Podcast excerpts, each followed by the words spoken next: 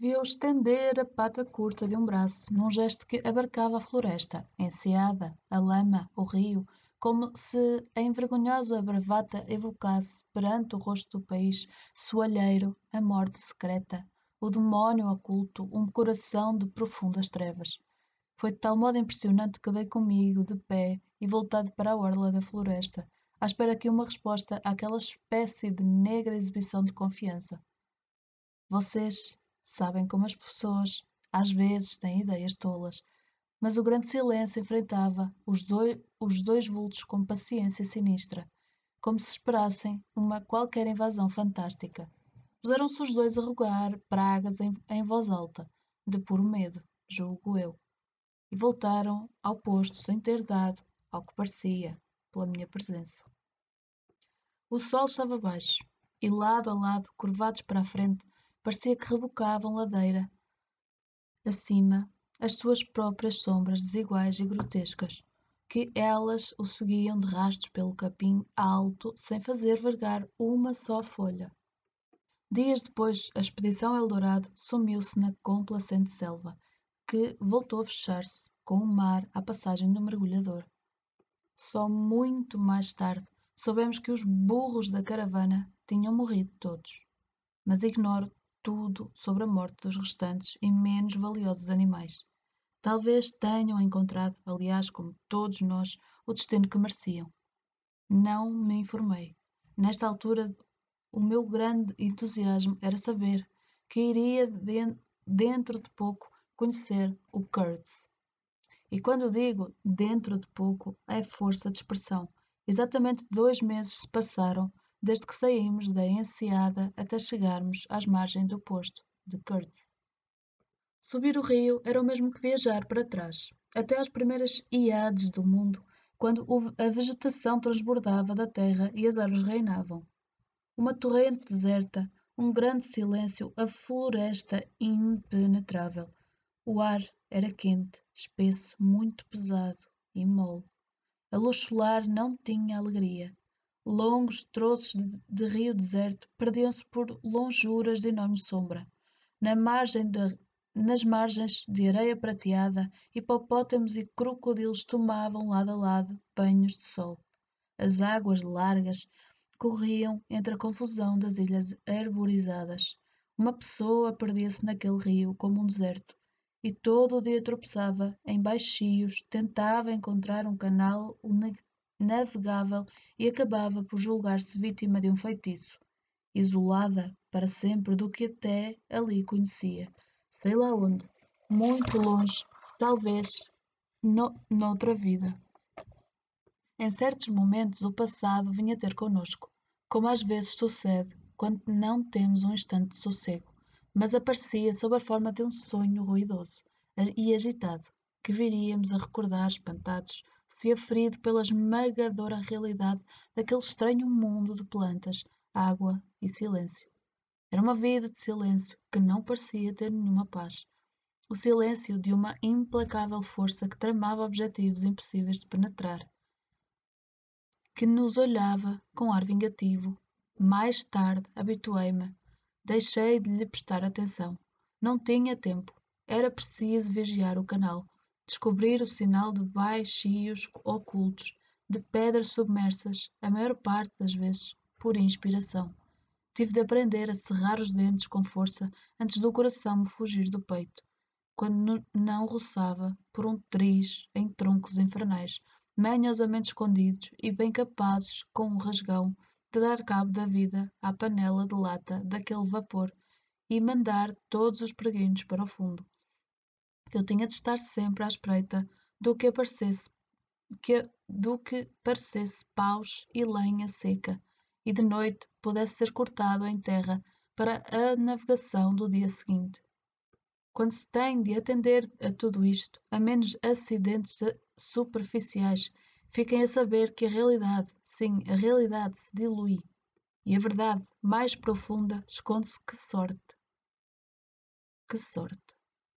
Mas assim, mesmo, eu sentia, muitas vezes sentia o mistério da sua calma e a observar-me as acrobacias, tal como vê os vossos truques amigos, os que fazem no arame.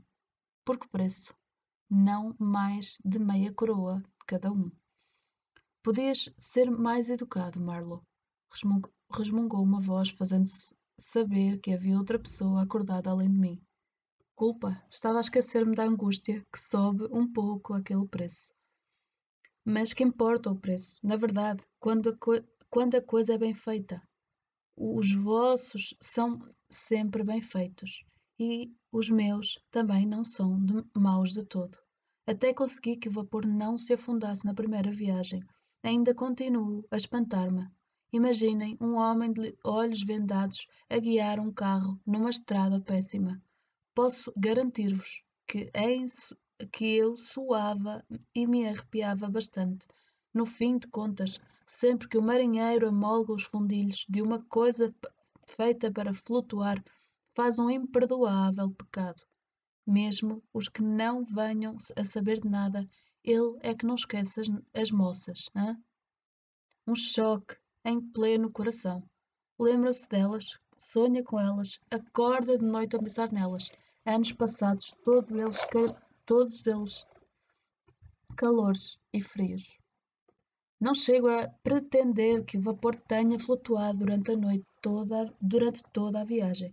Mais uma vez, teve de passar a, a val com vinte canibais a chapinharem e a darem empurrões. Pelo caminho, encontramos alguns deles, desses sujeitos, e com, com eles fizemos a tripulação. Bons tipos, canibais. Quando para aí lhes dava. Homens com quem podíamos trabalhar e muito agradecido lhes fiquei.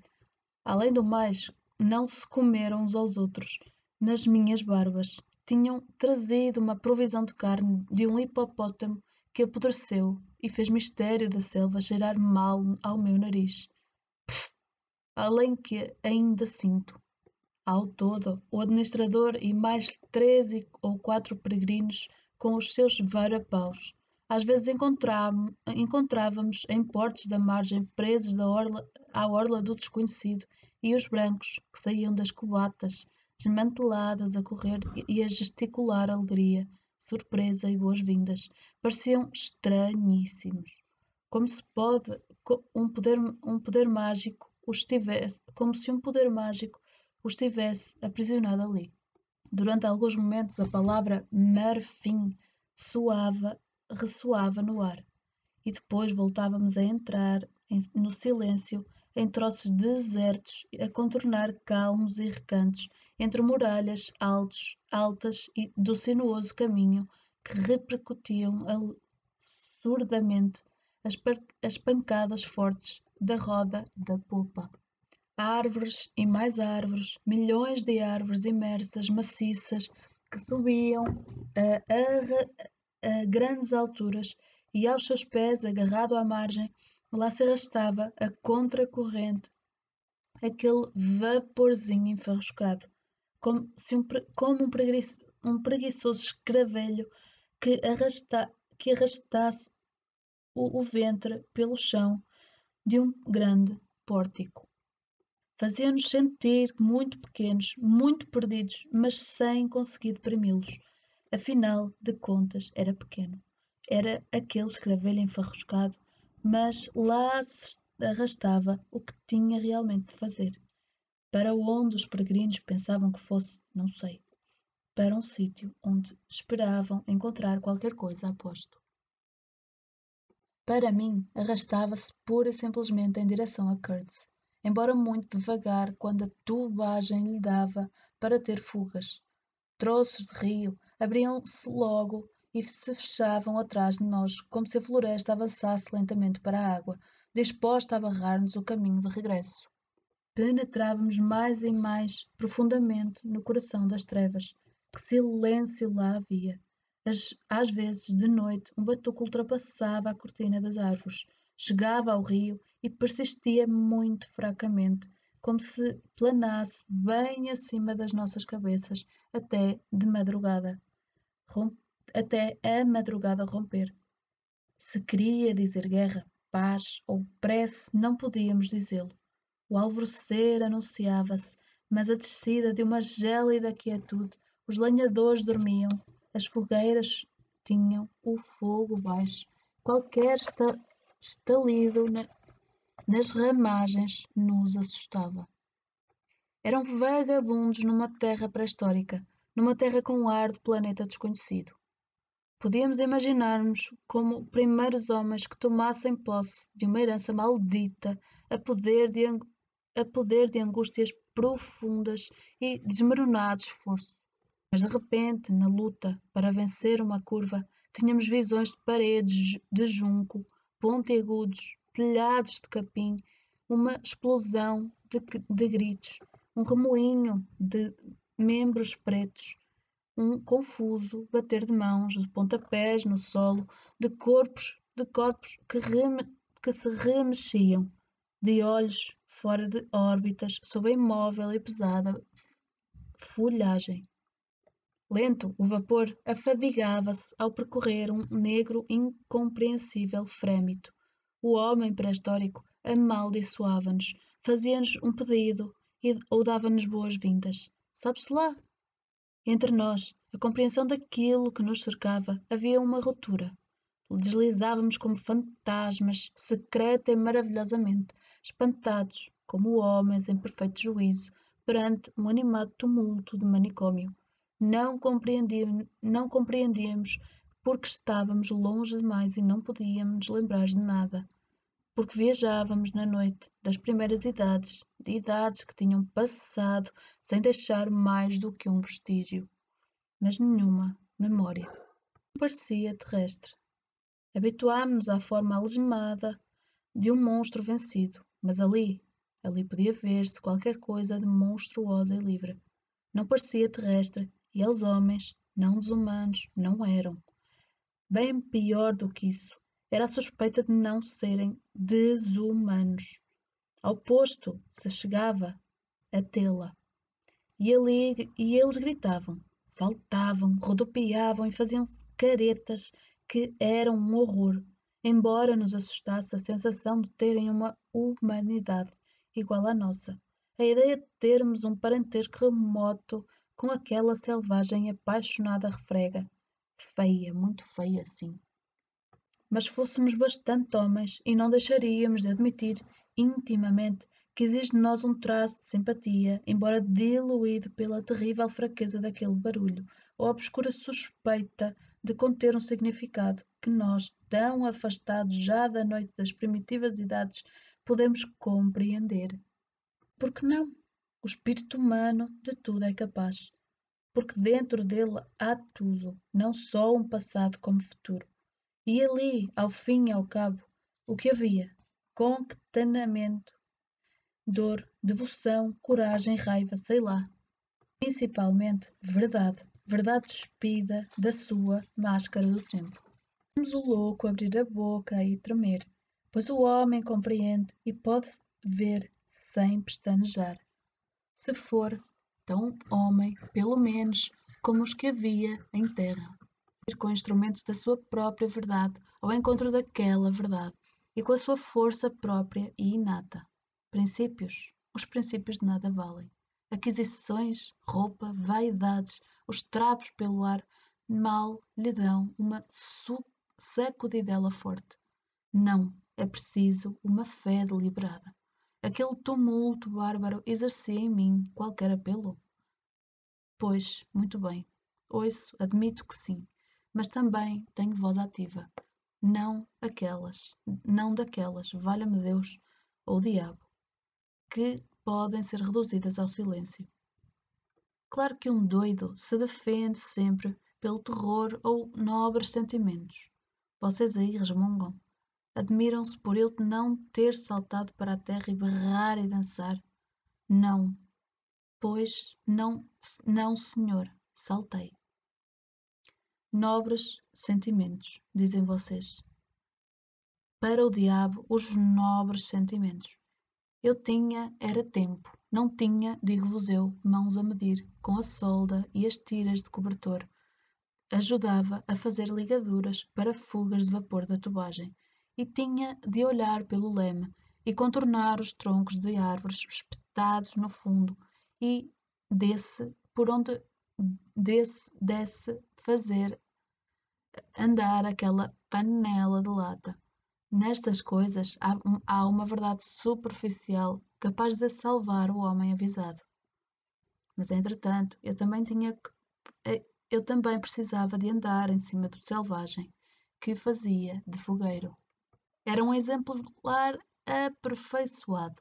Sabia trabalhar uma caldeira vertical. Eu vi-o de cima e a palavra e palavra de honra tão edificante era olhá-lo como um cão de calções e chapéu de plumas a dançar nas, de, nas patas de trás. Poucos meses de aprendizagem tinham bastado àquele sujeito realmente esperto. Espreitava o manômetro e nível de caldeira com evidente empenho e audácia. Além disso, era um pobre diabo, com dentes limados e, e carapinha rapada, de acordo com os insólitos desenhos três tatuagens decorativas em cada face. Mais lógico seria estar em terra a bater palmas com os pés no chão do que entregar-se àquele trabalho árduo, àquela estranha feitiçaria e aumentar os conhecimentos.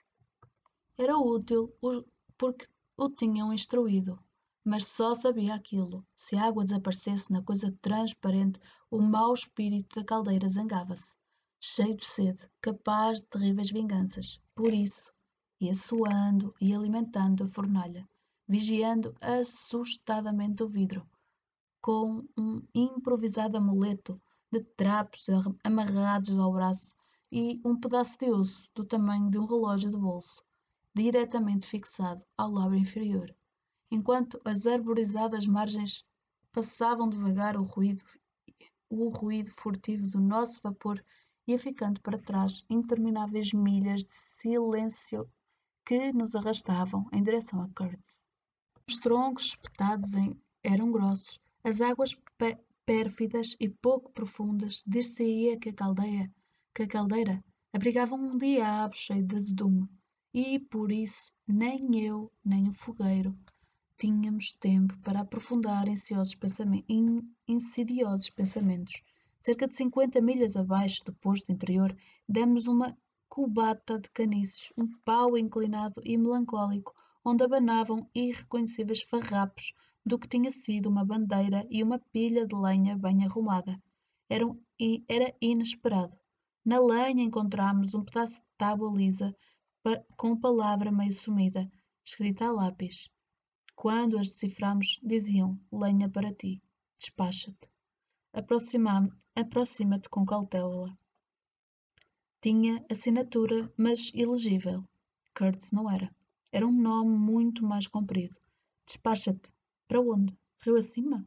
Aproxima-te com cautela? Ignorámo-lo. O aviso não, não dizia respeito àquele lugar, pois achar, achar-me-lo só isso implicava aproximação. Alguma coisa não estaria bem lá, em, lá para cima. Mas o quê? E até que ponto? O problema é esse. Fizemos desfavoráveis comentários à imbecilidade, à imbecilidade daquele estilo telegráfico.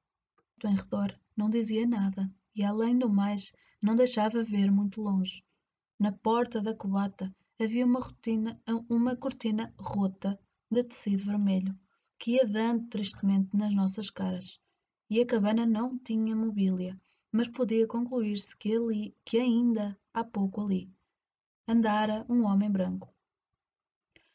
Restava uma mesa tosca, uma prancha em cima de duas estacas e um monte de lixo concentrado num recanto escuro. Encontrei um livro ao pé da porta. Perdera a capa. Com o dedo tinha-lhe roçado as páginas até chegarem a um estado de extrema encebada maciez, com a lombada voltar, voltara a ser amorosamente cozida com linha branca ainda limpa. Era um extraordinário achado. Um questionário sobre alguns problemas de navegação de uma tal Tower Thompson, ou qualquer nome deste género, o capitão da Marinha de Guerra Britânica. O tema de uma austeridade a toda a prova. Com diagramas elucidativos e repelentes tábuas numéricas, edição de há uns 60 anos. Antes daquela espantosa antiguidade me ficar desfeita nas mãos, tratei-a com a maior ternura. O tal Towson, ou Tower, estudava muito a sério o ponto de ruptura de amarras e cordama e outras matérias do mesmo género. Não era, não senhor, um livro muito cativante, mas à primeira vista podia notar-se uma tão grande honestidade de intenções, uma tão honesta preocupação em informar como se executava um trabalho que aquelas humildes páginas pensadas há tantos anos faziam luminosas de uma luz que nada tinha de profissional.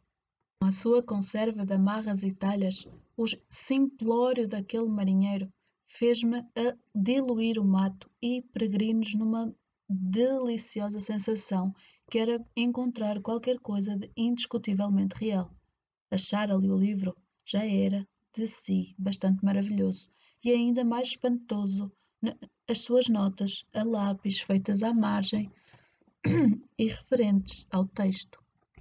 Eu nem podia crer nos meus olhos, escritas em cifra.